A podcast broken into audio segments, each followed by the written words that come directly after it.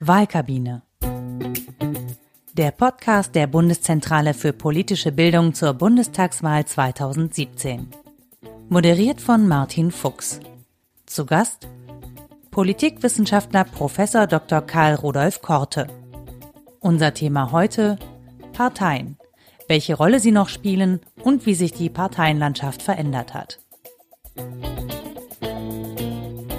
Moin Moin, herzlich willkommen und Servus zur Wahlkabine, dem Podcast der Bundeszentrale für politische Bildung zur Bundestagswahl 2017. Mein Name ist Martin Fuchs und wir haben heute die Wahlkabine eingepackt und sind nach Duisburg gereist zur NRW School of Governance und äh, besser gesagt genau zu ihrem Direktor, Professor Karl Rudolf Korte, hier nach Duisburg und werden uns heute über das Thema Parteienlandschaft im Jahr 2017 unterhalten. Und ich freue mich sehr, dass einer der profiliertesten und bekanntesten Politikwissenschaftler des Landes heute zur Verfügung steht und über das Thema zu reden. Und äh, ich begrüße Sie. Schönen guten Tag. Ja, hallo, Herr Fuchs. Ähm, vielleicht ein paar Worte für unsere Zuhörer, kurze Vorstellung. Ähm, was machen Sie? Wer sind Sie?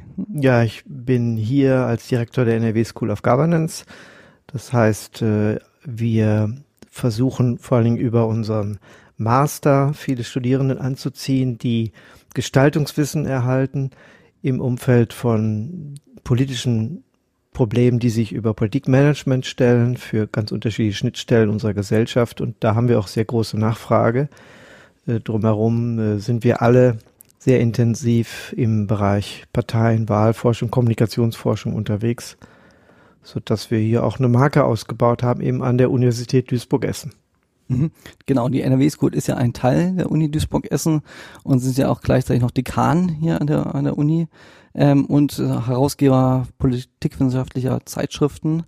Ähm, also gut unterwegs, nicht nur in den TV-Studios, wo man sie kennt, ähm, als Gesicht. Ähm. Ja, man muss zeitökonomisch unterwegs sein und wenn die Nachfrage groß ist und wir dafür auch erreichen, dass sehr interessante Leute zu uns kommen, viele interessante Studierenden bundesweit sich für uns bewerben, dann ist das passend und viele Dinge äh, kann man heute natürlich auch im gewissen Alter routinierter machen, als man das vor anderen Jahren, vor vielen Jahren gemacht hätte. Insofern ergibt sich das automatisch. Aber das ist selbst verursachter Stress, der lässt einen 100 Jahre alt werden. Wir werden uns in ähm, 30 Jahren, 40 Jahren wiedersehen. Gerne. Ähm, und dann äh, prüfen, ob das äh, funktioniert hat. Sehr gut. Ähm, ich bin vorhin hier auch durch ehrfurchtsvoll durch die Gänge gelaufen und habe gesehen, dass auch viele prominente Politiker natürlich einen ausgehen. Das ist ja so ein bisschen auch der Ansatz, dass man sagt, okay, lass uns da noch Praktiker reinholen, die ja. uns dann direkt erzählen, auch wie das da läuft. Denn wir sind äh, in Theorie gut, systematisch äh, Politikmanagements und anzusehen, aber wir sind in der Anwendung natürlich Dilettanten. Da braucht man systematisch Anwender, die in der Lehre auch mit eingebunden werden. Und so handhaben wir das auf den verschiedenen Ebenen, ob es um Brüsseler Politik, um die Berliner Republik geht oder um Landes- oder Kommunales. Die vier Ebenen spielen hier eine große Rolle. Okay, dann springen wir direkt mal rein in diese Ebenen. Und ähm, wenn man sich das Parteientableau im Jahr 2017 anschaut, habe ich das Gefühl, es bunteres Parteienspektrum wie im Jahr 2017 gab es seit der Gründung der BRD nicht, oder? Ist das mein falscher Eindruck? Der ist falsch, weil in den ersten Jahren natürlich der Bundestag noch viel mehr Parteien hatte. Erst seit Mitte der 50er Jahre gibt es eine Eingrenzung der Parteienlandschaft und wir sehen Schrumpfungsprozesse, die sich im Parteienwettbewerb herausbilden, sodass am Ende sogar vielleicht nur ein zweieinhalb Parteiensystem über Jahrzehnte existiert, mit FDP als halbe Partei, wie sie oft bezeichnet wurde damals, und die beiden großen Tanker, Union und SPD. Also daran gemessen kehren wir zu einer Vielfalt zurück, die er die 50er Jahre durchaus charakterisiert hat, aber faktisch schon abweicht wenn wir mal sechs Parteien rechnen, wenn die Fraktion Union man aufdividiert, haben wir eigentlich sieben Parteien, wenn wir ehrlich sind, die eine Wahrscheinlichkeit haben, in den Bundestag einzuziehen. Und das ist schon etwas Besonderes im Moment. Ähm, können Sie das sagen, warum das so war? Warum sich das in den letzten Jahren so verändert hat, dass die beiden Tanker noch so viel Beiboote bekommen haben? Ja, weil ähm, wir eine weitere Pluralisierung von Lebensstilen haben und idealtypisch bilden Parteien ja auch unsere Gesellschaft ab. Sie sind ein Abbild der Gesellschaft. Wenn sich Gesellschaft vervielfältigt, muss es idealerweise auch zu einem Abbild in Interessenvertretung der Politik kommen. So hat dann ein neues Thema mit einer neuen Partei auch eher eine Chance, als das zu anderen Zeiten der Fall war. Das ist zumindest ein Erklärungsmuster. Dann haben viele sozialen Bindungen nachgelassen. Die Milieubindungen sind eigentlich ersetzt worden durch Nützlich Nützlichkeitserwägungen.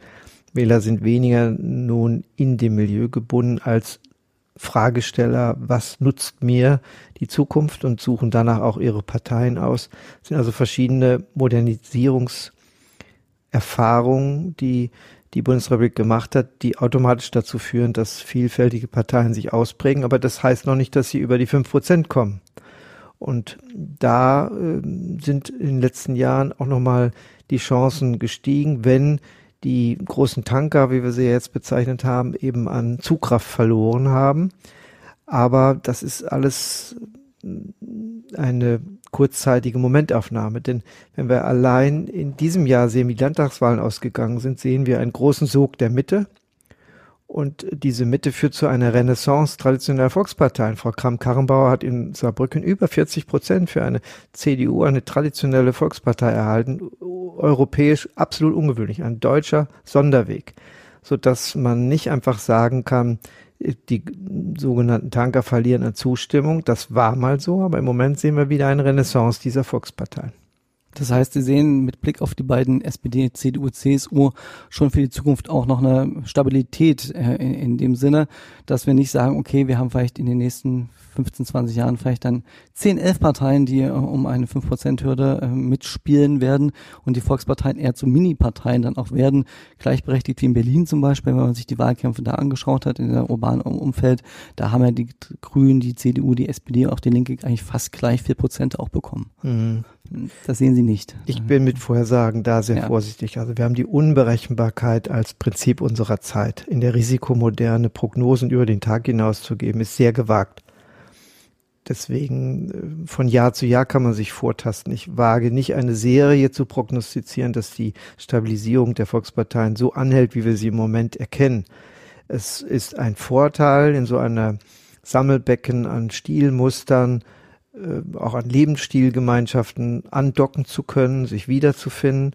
Aber es spricht auch einiges dafür aus dem Kontext von sozialen, individuellen Bewegungen, äh, mit Kleinparteien es versuchen, die mit Einzelthemen auch vielleicht einfacher erkennbar sind als die anderen. Als deswegen den Trend in dieser Richtung vorherzusagen, das halte ich für nicht nur für falsch, sondern es wäre auch unter den Diagnosenbedingungen einer Risikomoderne fahrlässig. Denn das Kennzeichen dieser Zeit ist, dass wir ähm, keine Sicherheit haben, um zukünftige Entwicklungen wirklich vorauszusehen, dass die Unsicherheit nicht jetzt im, im, im bedrohten Sinne, sondern Unsicherheit als Zeitkriterium etwas ist, mit dem man in Politik umgehen muss. Das ist ja mhm. die Kunst.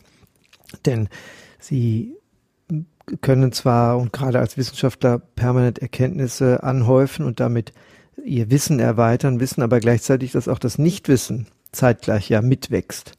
Und deswegen erkennen sie einen intelligenten Politiker auch daran, wie intelligent er mit Nichtwissen umgeht.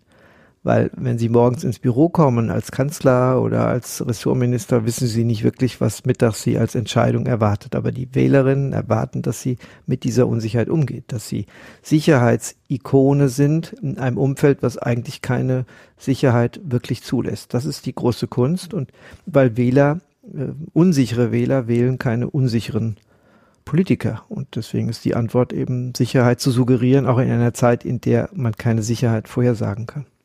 Okay, ich sehe schon, die, die Praxis der Politik färbt dann auch auf die Theorie der Wissenschaft ab.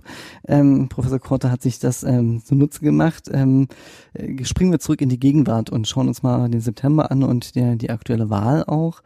Ähm, wie viele Parteien haben denn eigentlich jetzt auch eine realistische Chance, in den Bundestag zu kommen? Sie haben von die Zahl sechs genannt. Mhm. Also wenn man CDU, CSU aufbröselt, wären es dann sieben. Sind das sieben Parteien, die reinkommen könnten? Könnte sein, aber der September hat natürlich auch noch wählerische Wähler. Nicht alle haben schon ihre Stimme abgegeben als Frühentscheider. Die meisten sind Spätentscheider, 48 Stunden vor der Wahl.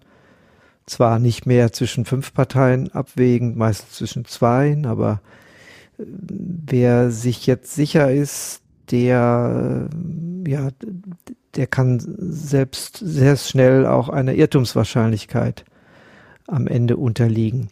Denn ein Wochenende mit einem Großthema kann vieles verändern und plötzlich sind, äh, gibt es Einsamkeit bei den Parteien, bei den kleineren, die äh, vielleicht noch ihre Stammwähler haben, aber die nur bis fünf Prozent reichen. Also ich äh, halte es für nach wie vor schwer. Im Moment ist die Vorhersage, was die, die Umfrageinstitute messen, durchaus davon auszugehen, dass auch die Protestpartei der AfD es schafft, in den Bundestag zu kommen. Aber sicher wäre ich mir bei diesem Punkt auch nicht. Denn je mehr jetzt die Maschinerie läuft, zu dokumentieren, wie unterschiedlich die Parteien doch vor den Wähler treten, das wird doch immer mehr bewusster. Man kann sich ja vor der Vielzahl von Formaten zum Glück nicht mehr retten. Merkt man, dass es doch Unterschiede gibt und der ursprüngliche Anspruch, eben inhaltliche Alternativen zu bieten gegen den Mainstream der anderen Parteien, das war der Anspruch der Protestpartei, eigentlich nicht sich aufrechterhalten lassen kann. Mhm. Ähm, ganz vielleicht auch wieder hypothetische Frage an der Stelle. Für wie viele Parteien wäre denn auch Platz im Bundestag? Also sind sieben Parteien verkraftbar für ein Parlament? Ähm, ja. Okay. Also die letzte anschauliche Großumbaumaßnahme war ja die Bundesversammlung für den Bundespräsidenten haben über ungefähr 1200 Menschen da reingepasst, allerdings alle ohne, Stü ohne Tische. Und ähm, da konnte man schon erkennen, welche Größenordnung im Reichstag zumindest sitzplatzmäßig unterzubringen ist. Ich rechne nicht mit so viel zusätzlichen Mandaten, um Gottes Willen. Äh, trotzdem, man kann das architektonisch verändern und die Demokratietheorie, auch nicht die Parlamentarismusdemokratie, gibt vor, dass man sagen kann, ab acht Parteien wird das weniger demokratisch, ab, ab neun Parteien wird es steuerungstechnisch schwierig, ab zehn ist keine Mehrheitsfindung möglich. So etwas gibt es nicht. Wir haben nur einfach den, die Erfahrung der Weimarer Republik, dass zu viel Parteien eine zu große Aufsplitterung Mehrheitsbildung erschwert und den Populismus von rechts oder von links nachher auch nochmal fördert. Mhm. Ähm, wir hatten das gerade schon, die Heterogenisierung der Gesellschaft, ähm, vor dem Hintergrund dieser Ausdifferenzierung, die wir beobachten und die Sie auch gerade beschrieben haben. Ähm, wird es denn demnach auch keine Zweierkoalition mehr geben dann? Also Sie haben das gerade schon beschrieben, dass die Mehrheitsbildung immer schwieriger wird, auch Koalitionsbildung. Der Klassiker hat über Jahre verfangen, Großpartei plus Kleinpartei gleich Mehrheit. Dieser Klassiker ist seit mehreren Jahren nicht mehr da, so dass man auch schon bei der Wahl in Magdeburg sehen musste, dass sogar sogenannte Große Koalitionen einen kleinen Partner dazu nehmen mussten, die Grünen, um dann so eine Kenia-Koalition zu bilden. Aber auch hier aus NRW heraus kann man sehen, dass trotz vieler Parteien im Parlament es möglich war, auch wenn mit einer Mehrheit, einer Stimme Mehrheit nur, man noch klassische Koalitionen wieder bilden kann. Es gibt auch hier keine Serie. Es kann sein, absolute Mehrheit genauso wie äh, eine Koalition klassisch Großpartei plus Kleinpartei. Wir haben eine Koalitionsrepublik mit elf verschiedenen Koalitionsformaten in 16 Varianten, äh, Möglichkeiten. Also auch das erschwert ähm, eine Wahl, die vielleicht auf Bundesratsrichtung ausgerichtet ist, sodass man sagt, man fördert eine Mehrheit, die nach dem Bundestagsmehrheit vielleicht auch eine Mehrheit im Bundesrat hat, um dann durchregieren in Anführungszeichen kann. Diese Möglichkeit ist gar nicht mehr gegeben. Also die Wahrscheinlichkeit, eine absehbare Koalition zu zwei zu finden, ist da. Aber auch die Dreier wäre eine Möglichkeit. Und als Alternative bleibt immer natürlich auch die große Koalition. Mhm. Ähm, Gerade mit Blick auch nochmal auf die Möglichkeiten, die mit sieben Parteien dann auch ähm, bestehen. Realistisch betrachtet, welche Koalition wäre denn überhaupt noch möglich jetzt, ähm, wenn man die Prognose sich anschaut? Also wenn man den heutigen Stichtag nimmt und äh, die ähm, Forschungsgruppe Wahlen als Maßstab nimmt, wenn ich mich recht erinnere, geht die Große Koalition sowieso. Aber ähm, im Moment scheint es nur nach Jamaika auszusehen. Das heißt also, die Schwarzen mit Grün und Gelb eine Mehrheit zu haben. Alle anderen Mehrheitsvarianten greifen nicht. Vor zwei, drei Wochen ginge noch Schwarz, Gelb. Das sieht im Moment nicht mehr nach der Mehrheit aus. Aber wie gesagt, von Woche zu Woche kann sich das verschieben. Für die Demokratie ist es absolut wichtig, dass die Große Koalition einen Endpunkt findet. Wir haben sie als Wähler nie gewählt und wir können sie auch nicht abwählen. Sie ist die Lindenstraße der deutschen Politik. Sie führt systematisch zur Debattenallergie. Das ist politische Ökumene auf hohem Niveau. Äh, aber es ist nicht idealtypisch, wie eine Koalition ja sein sollte, als eine Zugewinngemeinschaft, sondern es ist ein Stillhalteabkommen über ein Minenfeld. Und äh, deswegen äh, führt es dazu, dass wir verlernen, was Opposition auch als Aufgabe hat, als große Opposition, nämlich auch eine Regierung zu kontrollieren, vor sich herzutreiben.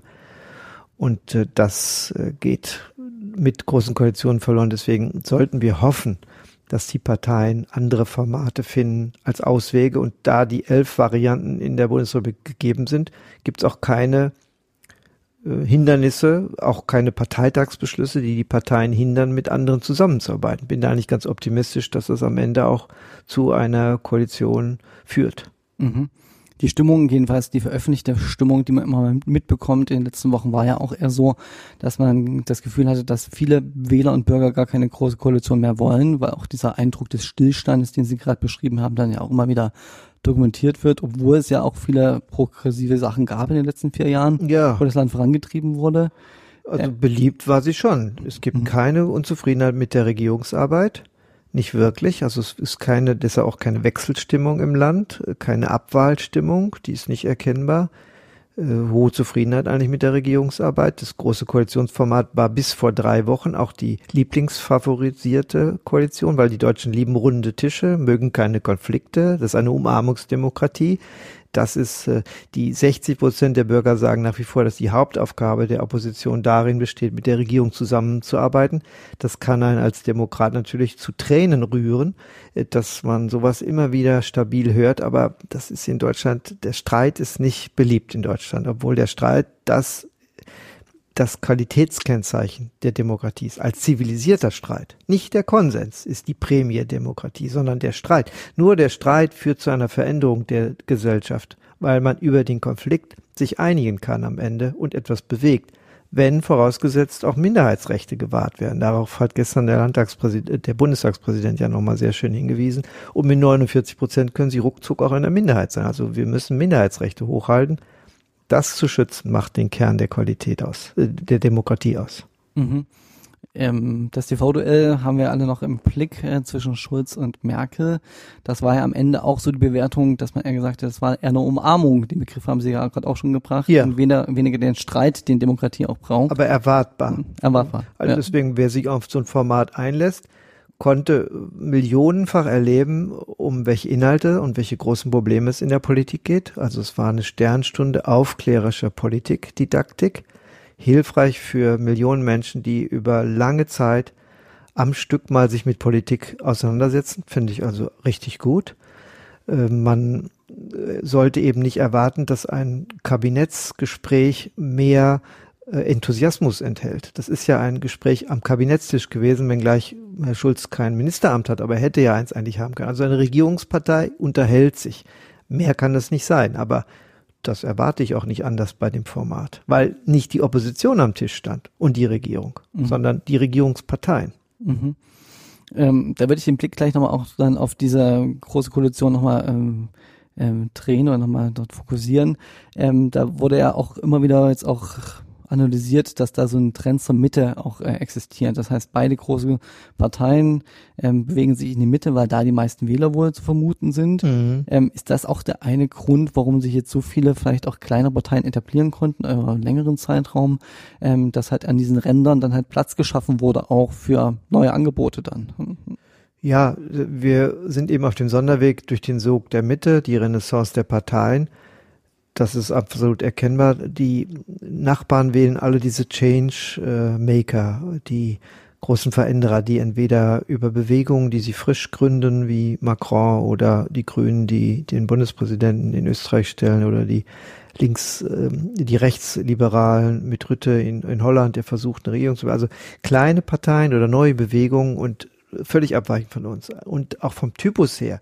Sie wählen also die Veränderung, wir wählen die Kontinuität, das bewährte, das weiter so, das, was wir kennen. Der Wähler hier sucht Konsistenz, nicht Abweichung. Das Bekannte, nicht das Unbekannte wird hier äh, immer schon favorisiert und deswegen ist das Mittezentrierte nichts Ungewöhnliches für diese Republik und ähm, auch die kleinen Parteien äh, sind in der Regel eher bürgerlich mittig und in, äh, unterwegs. So bietet sich dann eine Chance für eine Protestpartei, die sich außerhalb des bürgerlichen Lagers, vor allen Dingen wenn es um die AfD geht, wenn sie in den neuen Bundesländern auch stärker nicht nur rechtspopulistisch, sondern in Teilen auch rechtsradikal daherkommt, in einem abweichenden Duktus, der eben nicht mehr mit den bürgerlichen Mitte-Variablen vergleichbar ist. Mhm. Wir haben jetzt gerade so über die kleinen großen Parteien quasi gesprochen, die großen kleinen Parteien. Ähm, es gibt aber ja, äh, wenn man sich anschaut, äh, was auf dem Wahlzettel steht, sehr, sehr viele andere noch kleine Parteien. Mhm. 42 wurden zugelassen ähm, aktuell. Es gibt über 100 sogenannte kleine sonstige Parteien in Deutschland. Sind diese Parteien denn überhaupt wichtig für das demokratische System oder ähm, ist das eigentlich so ein bisschen so ein Selbstbeweihräucherungsladen ähm, für Menschen, die in anderen Parteien halt äh, keinen Fuß gefasst haben? Kann man so nicht sagen. Also es gibt gescheiterte Biografien politischer Art, die dann da Unterschlupf finden. Es gibt aber auch Leute, die einfach mit einer Idee versuchen zu reüssieren und so auf eine äh, antreten bei der Bundestagswahl. Also das sind alles berechtigte Interessen aus meiner Sicht und sie sind in einem guten Wettbewerb. Wer Aufmerksamkeitsökonomie professionell betreibt, kann es dann vielleicht schaffen, am Ende auch über fünf Prozent zu kommen. Wichtig ist, nicht nur irgendwie eine Person zu haben, sondern einen gesellschaftlichen Grundkonflikt, der viele Menschen umtreibt, abzubilden. Dann hat man die Chance. Und bei der letzten Bundestagswahl war es ja so kurios, ich weiß das nicht mehr genau, es waren, glaube ich, 17 Prozent sonstige. So viel wie niemals zuvor die also an der 5%-Gehürde gescheitert waren. Im Moment sieht es eher nach 5, 6 Prozent aus dass äh, wir also den normalen, sonstigen Kontext wieder haben, weil das fände ich wirklich ein großes Problem. Wenn wir am Ende 20 Prozent sonstige haben, Menschen, die also wählen, aber sich nicht mehr irgendwo repräsentativ abgebildet finden, wäre das schwer äh, für die Qualität des Parlaments zu werben am Ende. Aber bei 5, 6 im Moment als sonstigen sehe ich die, diese Gefahr eigentlich gelassener. Mhm. Genau, das war auch so ein bisschen Hintergedanke meiner Frage, weil man sieht natürlich dann schon auch, dass ähm, dann Stimmen in Anführungsstrichen verschenkt werden auch, dass dann auch das Gefühl bei Wählern entsteht, man hat eine Partei, die ein neues Angebot, vielleicht eine neue Vision für das Land formuliert hat und dann vielleicht sogar unter ein Prozent bekommt und noch mehr Wahlkampfkostenrückerstattung bekommt. Sind das nicht verschenkte Stimmen oder kann man das so nicht sehen? Nein, erstmal sind es wichtige Demokratiestimmen, dass man einen oder eine unterstützt als Partei, die ein bestimmtes Anliegen hat. Das sehe ich nicht so. Ist einfach ein Wettbewerb. Aber die meisten orientieren sich ja als Fans des Erfolgs an den Favoriten. Das ist ja der entscheidende Punkt. Die sind ja nicht individuell als Wähler unterwegs. Das meint man immer nur, auch in der Runde erzählt man gern, dass man aufklärisch sich alle Parteiprogramme anguckt, den Wahlkreiskandidaten auf sich wirken lässt, zu Wahlveranstaltungen geht. Das machen viele. Aber die Mehrzahl der Wähler ist so doch im sozialen Gruppenverhalten orientiert, dass man möglichst eine Stimme dann abgibt, wenn man meint, damit auch etwas bewirken zu können, dass sie also auch über fünf Prozent kommt, dass man bei den Gewinnern ist, die Favoritenrolle auslebt. Deswegen ist die Demoskopie auch in eine Sonderstellung geraten, gerade wenige Stunden praktisch vor dem Wahltag, in dem man genau erkennen kann, ob meine Stimme hilft, jetzt nochmal eine Partei nach vorne zu bringen, vom Gefühl her, oder ob sie auch über die fünf Prozent hürde kommt oder nicht dass die strategische Bedeutung der Demoskopie unter den Bedingungen dieser Bandwagon-Wähler, dieser Favoriten-Fans des Erfolgssuchenden hat nochmal zugenommen. Und dann kommt ja hinzu, dass es ein Lotteriespiel ist an der Wahlurne, weil wir haben über die Koalitionsbildung gesprochen. Wenn die Parteien wie diesmal nur die AfD ausschließen, äh, unisono, um sich damit zusammenzuschließen, dann sind viele Varianten möglich und wir haben nicht nur ein nicht ein Wahlkampf im Lager erkennbar, sondern auch eine Vereinzelung, jeder für sich, so dass dann man mit dem Lotterieschein nicht mehr genau weiß, wer am Ende im Sinne der Regierungsbildung zusammenfindet. 85 Tage hat letztes Mal die Koalitionsverhandlung gedauert, so lange wie noch nie.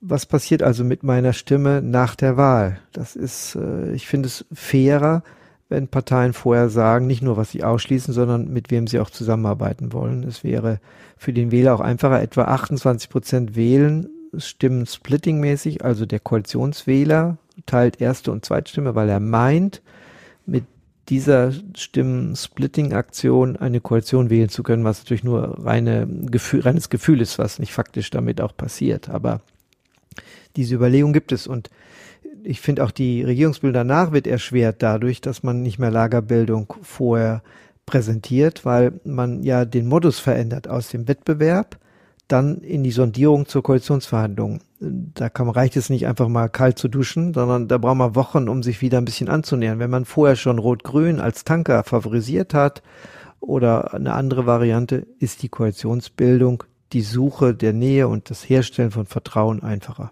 Mhm.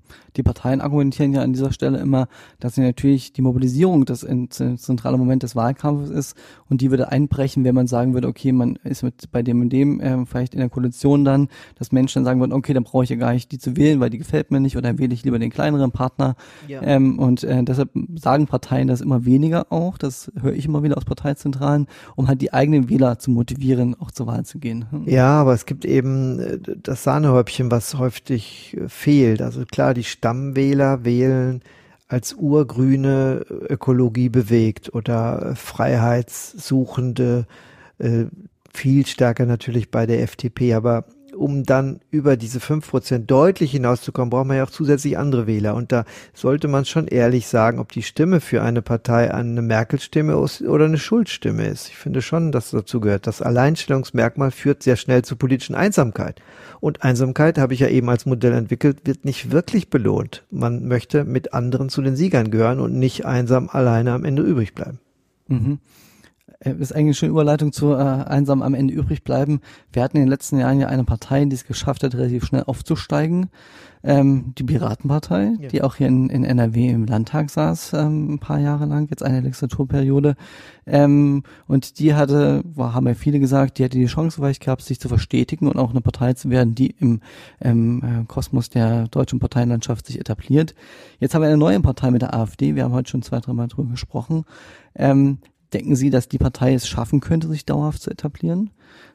Es ist eben davon abhängig, ob ein gesellschaftlicher Grundkonflikt betroffen ist, der existiert und der durch keine andere Partei ausgedrückt wird. Das ist die erste Konstellation. Und es scheint so zu sein, dass wir neben den klassischen drei Konfliktlinien eine vierte haben zwischen Globalisierungsgewinnern und den Globalisierungsverlierern so ein bisschen die Globalisierungsverängstigten, wer spricht die an? Das ist also eine Mischung aus äh, Kosmopolitismus, äh, äh, Internationalismus, den moralisch viele einfach auch im bürgerlichen Lager gut finden und eher kommunitarischen Vorstellungen, gemein, äh, auf kleinteiligen, auch nationalen Kontexten stärker auch das, den Halt in der Nation zu sehen, als erst in übergeordneten, auch vielleicht in internationalen Zusammenhängen.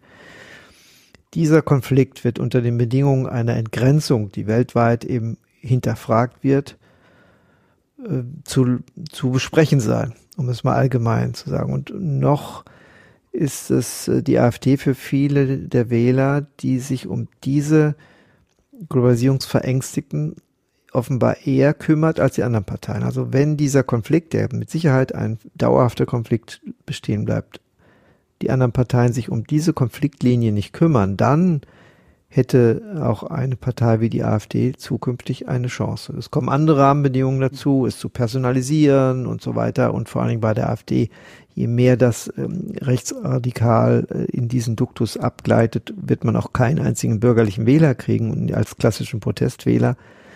Äh, also gibt es dann Beschränkungen, die aus der Systematik so einer Neupartei dazu führen können, dass man am Ende schnell wieder aus Parlamenten rausfliegt. Aber der Grundkonflikt, der dahinter liegt, darum müssen sich alle Parteien kümmern. Mhm. Ich hatte so ein bisschen Eindruck, neben auch vielen anderen Rahmenbedingungen bei der Piratenpartei, da gab es auch viele interne Streitigkeiten um Professionalität im Aufbau der Partei und in der Außendarstellung und so weiter, dass da natürlich schon das, äh, die anderen Parteien relativ schnell reagiert haben und das Thema Netzpolitik, Digitalisierung ja fester Bestandteil jetzt auch vielen in allen anderen Parteien ist. Und das war so ein bisschen auch das Ziel der Partei, die hat sich gegründet, damit äh, das in der deutschen Gesellschaft, in Politik ankommt. Und im Grunde, deshalb sehe ich auch gar nicht so, dass es eine Niederlage der Partei ist, ist, dass es die nicht mehr gibt, sondern die haben ja geschafft, dass ihre Ideen, ihre Visionen vielleicht jetzt auch nicht in der vollumfänglich, aber schon auch sich wiederfinden in anderen Parteiprogrammen zum Beispiel auch. Die sehen es bei den Grünen auch, dass viele der ökologischen Themen in den anderen Parteien auch thematisiert werden, nicht ausschließlich bei den Grünen. Den Grünen wird die Kompetenz als Original zugestanden, aber die anderen haben dafür auch viel übernommen, denn die Gesellschaft ist sehr umweltbewusst und ökologisch danach gemessen, daran gemessen müssen die Grünen ja viel höhere Zustimmungswerte haben. Und gerade jetzt im Moment angesichts Dieselskandal und so weiter gibt es ja viele sehr brennende Umweltthemen, bei denen man sich nur wundert, warum deshalb nicht die Grünen davon noch viel deutlicher profitieren. Also ich will nur sagen, dieser Mechanismus, in diese Erfolgsfalle zu gehen oder mit Themendieben umgeben zu sein, die einem die Themen rauben und dann selbst umsetzen, das ist klassisch auch bei der Piratenpartei gewesen. Und ich sehe bei der AfD ähnliche Dinge denn der Gründungskontext war ja die Krisenrettungsmechanismen zum Euro, die sie kritisiert haben. Das ist die Lucke-Partei von damals gewesen.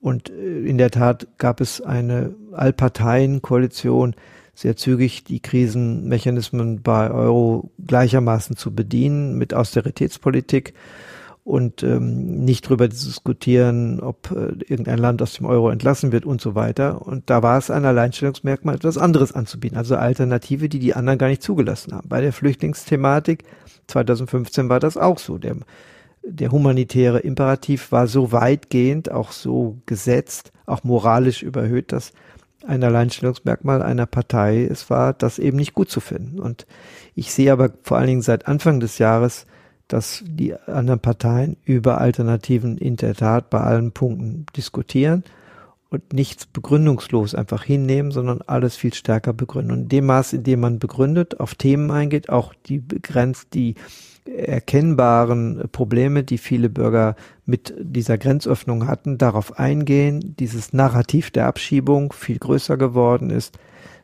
auch hier der klassische Fall eben ein Themenverlust, weil man Themen geklaut hat der AfD, dass die AfD an Resonanz verliert. Mhm. Man hat ja sogar teilweise auch noch mit Blick auf das TV-Duell den Eindruck, dass die AfD wesentlich größer ist, als sie in den Umfragen gerade angezeigt wird, weil viele Parteien das Thema jetzt auch zum Hauptthema im Wahlkampf gemacht haben. Und äh, fast 50 Prozent des TV-Duells war ja eigentlich klare AfD-Programmatik, die da diskutiert wurde. Und das kann man schon auch als Erfolg der Partei dann auch sehen, äh, unabhängig vom, ähm, vom Wahlausgang oder von Wahlergebnis. Das ist eine sehr zugespitzte Sicht, die Sie jetzt einbringen. Ich fand interessant, dass internationale über eine Stunde. Insofern ist diese Wahl viel internationaler als bislang. Das stimmt. Aber das hängt jetzt nicht nur mit der AfD-Thematik zusammen, sondern in Zeiten globaler Krisen zu wählen. Und äh, in der Tat, über 40 Prozent sagen bei Politbarometer, dass Flüchtlinge Integration, Ausländer, so heißt, glaube ich, die, diese drei, diese Kategorie, sie am meisten prioritär beschäftigt und erst mit 17, 18 Prozent kommen die anderen Themen wie soziale Gerechtigkeit, Bildung und so weiter so dass das die Leute nach wie vor umtreibt unter dem Gesichtspunkt auch von kultureller Sicherheit. Wer gehört dazu, wer gehört nicht dazu, in Kombination mit sozialer Sicherheit, innerer und äußerer Sicherheit. Sicherheit und Identität sind die, geben die Grundmelodie für dieses Jahr ab. Und natürlich kann man sagen, das sind auch AfD-Themen, AfD-angestoßene Themen, aber die Parteien sind enorme lernende Organisationen, nicht ohne Grund äh, hat die AfD eben geringere Zustimmung im Moment, weil die anderen sich dieser Ängste, Nöte und Bedürfnisse der Menschen offenbar angenommen haben und da offenbar plausiblere Kompetenzauswege anbieten, als das äh, die AfD in der Sicht der Bürger anbietet. Mhm. Ähm, Nochmal ein Blick auf den Wahlzettel. Wir haben jetzt viel über die Parteien gesprochen. Es gibt aber auch wieder 2017 hunderte von Einzelkandidaten, die ohne eine Partei im Hintergrund antreten werden. Ähm, es gab, jedenfalls soweit ich weiß, äh, seit äh, der Gründung der, dieses Landes keinen einzelnen Nein. Kandidaten, der ohne Partei mhm. und das Direktmandat gewonnen hätte. Werden wir das 2017 erleben vielleicht? Nein, sehe ich nicht, aber ich schließe es für die Zukunft auch nicht aus. Wenn diese Individualisierung und Pluralisierung zunimmt, kann ich mir das auch vorstellen. Denn der Charme äh, von äh, Organisationen auf kommunaler Ebene, die mit Antiparteieneffekt auftreten, als freie Wähler, vor allen Dingen im Süden von Deutschlands, hat ja Zulauf. Vor allen Dingen bei Kommunalwahlen, bei Landtagswahlen auf der Ebene drüber eigentlich nicht. Insofern schließe ich das nicht grundsätzlich aus. Der Charme des Anti-Etablierten ist ungebrochen. das ist nicht nur Populismus, das ist auch von rechts und links, sondern es kann auch Populismus der Mitte sein, anti-etabliert daherkommen. Ein, eine kleine Begründungslinie für Martin Schulz läuft auch so, weil mhm. Februar, März, April war nur erklärbar, weil er als Brüssel-Rückkehrer so einen anti-elitären Charme hatte für die Berliner Republik, weil man ihn dort nicht kannte. Sie können in Deutschland über 20 Jahre in einem Parteivorstand sein, sie sind trotzdem unbekannt für die Berliner Republik. Und mit diesem Charme hatte er damals durchaus die als Projektionsfläche auch viele Leute für sich erstmal zunächst begeistert. Mhm. Also wenn ich mir gerade, Sie hatten das angesprochen, auf die kommunale Ebene gehe, da gibt es ja gerade in vielen kommunalen Parlamenten Feuerwehren, Singvereine, Traditionsvereine, die da die größte Fraktion auch stellen. Mhm. Das heißt, das sind extra auch diese Anti-Establishment, keine Parteien, in, äh, Verbünde, die da antreten. Sehr erfolgreich dann auch dort Politik machen.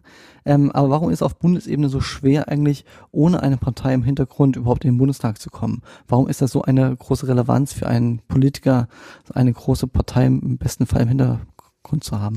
Ja, weil die Parteien dann doch diese gesellschaftlichen Grundkonflikte eher insgesamt abbilden, man sich in dem Spektrum insgesamt wiederfindet und nicht nur bei einzelnen Personen. Die Deutschen wählen immer noch viel stärker äh, was äh, Problemlösungskompetenz anbelangt und nicht nach Sympathie, nicht nach Einzelpersonen. Personen spielen eine Rolle als Programmträger und das hat auch zugenommen, gerade als Orientierungsautoritäten, aber nun von Einzelpersonen auszugehen, die ein Einzelinteresse verkörpern und die dann mehrheitlich zu wählen, wäre nach wie vor sehr ungewöhnlich. Also da bleiben die Parteien ein ganz gutes äh, Sammelbecken, auch als Lebensstilbastion, in dem man sich eher wohlfühlt und dem man auch eine Zukunftsvariable eher zutraut. Denn Wahlen sind ja keine Erntedankfeste, niemand bedankt sich für das, was gut gelaufen ist, sondern man möchte Zukunft wählen. Wer kann am besten Zukunft? Wer kann am besten die Problemlösung, die meine Familie betreffen, lösen. Und diese Partei wähle ich. Wenn ich jetzt Einzelkandidaten habe, die ich gar nicht kenne bisher, wie sie sich im Spektrum verhalten haben, ist man da eher zurückhaltend auf der bundespolitischen, weil man in der Tat als Großthemen anderes Angriffspotenzial hat als die, äh, die Kommunalprobleme, die anstehen. Mhm. Das ist also gar nicht mal die fehlende Mobilisierungskraft und vielleicht die fehlenden Ressourcen, die man vielleicht hätte und Infrastruktur, die so eine Partei ja auch bietet für jeden einzelnen Kandidaten, sondern eher auch dieses Gefühl der Wähler, was Sie gerade beschrieben haben, ja. dass man gestalten, äh, jemanden wählen möchte. Gestalten. Ist wichtiger, denn man könnte natürlich mit der Vehemenz des Geldes auch vielleicht äh, durchaus manipulativ, äh, wenn man viele Unterstützer findet, als Einzelperson auf sich aufmerksam machen und sich bekannt machen und so. Das ist ja, das Geld wäre ja vorhanden gewesen, aber aus dem Grund eben bislang so nicht passiert. Mhm.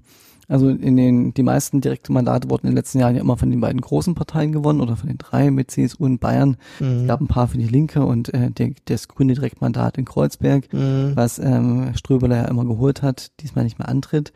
Ähm, dieses Jahr gibt es auch schon auch die Chance, dass eine weitere Partei die Direktmandate gewinnt, die AfD. Jedenfalls gibt es da Prognosen. Mhm. Also wird da auch die Direktmandate-Landschaft etwas bunter, um den Begriff vom Anfang wieder aufzugreifen. Ja, wenngleich dieser Begriff der Bundesrepublik eher auf die Koalitionen und die Länder zutrifft, denn im Prinzip werden wir eine schwarze Republik wieder haben, so wie jetzt auch eine schwarze Landkarte. Wenn man die Anzahl der Direktmandate sieht, ist das absolut schwarz. Und daneben gibt es die zweite Landkarte eben, die die Zusammensetzung des Bundestages und des Bundesrats dann insgesamt widerspiegelt, die dann viel bunter ist. Das sind die verschiedenen Ebenen, die man immer nebeneinander sehen muss, ja. Mhm. Und jetzt äh, fahren wir auch schon auf die Endkurve dieses kleinen Podcasts zu. Ähm, nochmal vielleicht äh, zum Schluss nochmal eine äh, grundsätzliche Frage an dieser Stelle auch. Ähm, Parteien, äh, so wie es im Grundgesetz, Grundgesetz steht, sind ja entscheidend für die politische Willensbildung und den Willensbildungsprozess in Deutschland. Ähm, wie wichtig sind Parteien allgemein für die politische Willensbildung in das Deutschland? Es ist unersetzbar. Es ist weltweit die modernste Art, Willensbildung zu organisieren beteiligungsgerecht, auch wenn vielleicht weniger mitmachen, als man oft sich erhofft, aber viel beteiligungsgerechter als jede Abstimmung, die in der Regel nur die Betroffenheitspartizipierer auf den auf die Bildfläche äh, holt, um dann auch abzustimmen. Also ich bin begeistert nach wie vor für die Kraft, die über Willensbildung der Parteien äh, auslösbar ist und auch einlösbar ist, weil sie letztlich ja nicht äh, Einzelinteressen abbilden, sondern sich um Grundkonflikte herum dargestellt haben und aufgestellt haben. Das ist einfach interessant zu sehen, weil wir häufig mit konfrontiert werden, ob nicht Abstimmungen beteiligungsgerechter werden. Das ist genau Gegenteil der Fall. Die repräsentativen Verfasstheit lässt sich am ehesten herstellen über äh, politische Parteien bei aller Unzulänglichkeit, die sie im Einzelfall vielleicht haben, aber ich kenne weltweit kein anderes Modell. Also warum sollte man dann bestimmte Betroffenheiten so organisieren, dass sie sich auch abbilden lassen? Also bestimmte Schichten nach Geld oder nach Fähigkeiten. Mir fällt überhaupt kein anderes Modell ein, das anders zu organisieren als die Parteien. Wenn sie sich frei gründen können, wenn sie sich frei entwickeln können, wenn sie Transparenz über ihre Finanzierung äh, darstellen müssen, wenn sie demokratisch innerparteilich organisiert sind, dann spricht überhaupt nichts gegen Parteien ein flammendes Plädoyer von Professor Korte am Ende nochmal, was jeden Parteifunktionär äh, und Parteimitglied freuen wird. Das heißt, auch in den nächsten 40, 50 Jahren, wenn wir uns wieder treffen zum nächsten Podcast, ähm, wird es noch Parteien geben. Ähm, das habe ich mal so jetzt rausgehört. Ich hoffe es, ja. Dann, Selbst bei Snapchat-Wählern, die es ja auch gibt, äh, glaube ich, wird das favorisiert. Herzlichen Dank für diese in, in der Tat sehr spannenden Einblicke und äh, Analysen an dieser Stelle. Ähm, vielen Dank, äh, dass wir heute bei Ihnen sein durften. Ähm, ich verabschiede mich. Beste Grüße an die Empfangsgeräte. Auf Wiederhören. Ciao, ciao. Das war die Wahlkabine. Der Podcast der Bundeszentrale für politische Bildung zur Bundestagswahl 2017. Dieses Audiomaterial bieten wir unter der Creative Commons Lizenz an. Diese erlaubt Ihnen, das Material zu einem nicht kommerziellen Zweck unter Angabe des Urhebers und unverändert an andere weiterzugeben, öffentlich aufzuführen oder andernorts zu veröffentlichen. Die Urheber sollen wie folgt genannt werden. Martin Fuchs und Professor Dr. Karl Rudolf Korte für bpb.de. Musik Anja Arnold.